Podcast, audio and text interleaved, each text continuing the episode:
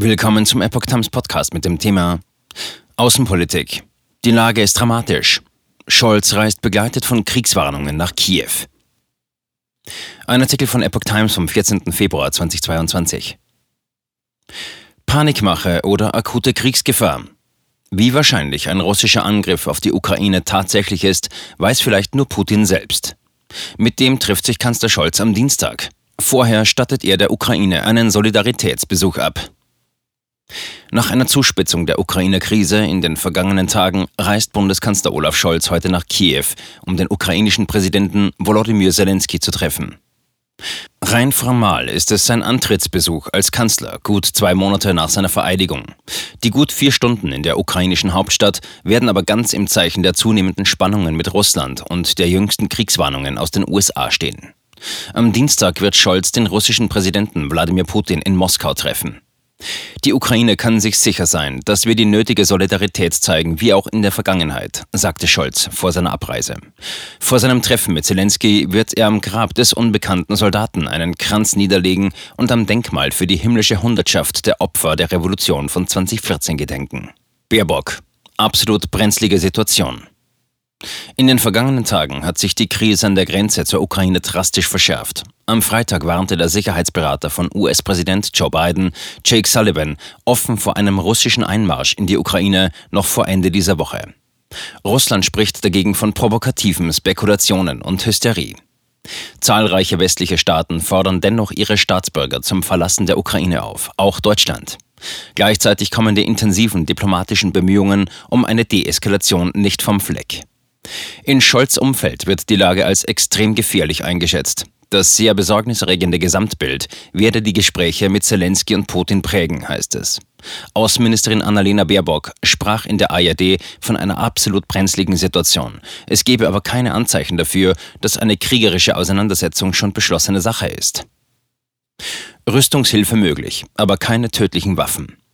Es wird erwartet, dass der Kanzler der Ukraine bei seinem Besuch in Kiew weitere wirtschaftliche Unterstützung zusagt.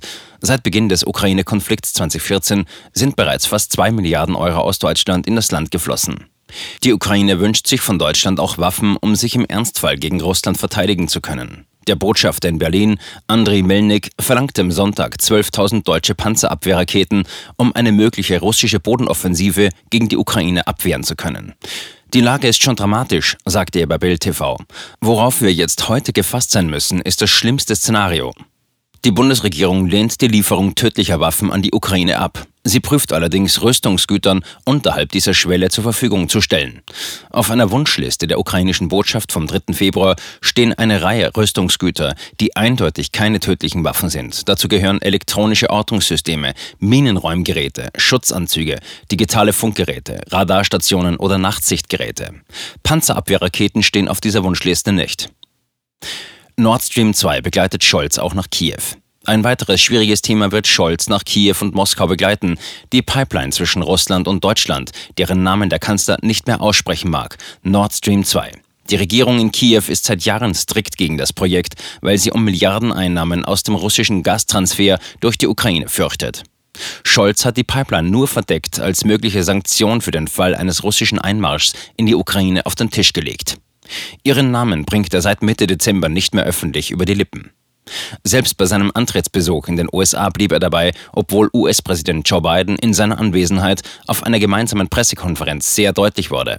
Bei einer russischen Invasion der Ukraine werde es kein Nord Stream 2 mehr geben. Wir werden dem ein Ende setzen, sagte Biden.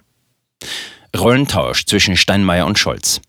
Nach seinem Besuch in Kiew kehrt Scholz am Montagabend für ein paar Stunden nach Berlin zurück. Am frühen Dienstagmorgen geht es dann nach Moskau, wo Putin ihn im Kreml empfängt. Scholz wird dort bei seiner Doppelstrategie bleiben. Einerseits die Drohung mit harten Konsequenzen für den Fall eines russischen Einmarschs in die Ukraine, andererseits Gesprächsbereitschaft, um zu einer Deeskalation zu kommen. Zusammen mit Frankreich vermittelt Deutschland mit dem Beginn des Ukraine-Konflikts 2014 zwischen Kiew und Moskau. Möglicherweise hält sich Scholz auch deswegen mit harten Ansagen gegenüber Moskau zurück. Das übernahm am Sonntag ungewöhnlicherweise Bundespräsident Frank-Walter Steinmeier. Lösen Sie die Schlinge um den Hals der Ukraine, rief er Putin nach seiner Wiederwahl zu. Normalerweise ist die Rollenverteilung zwischen Bundespräsident und Bundeskanzler umgekehrt. Das Staatsoberhaupt hält sich zurück und der Kanzler spricht Klartext in aktuellen Fragen.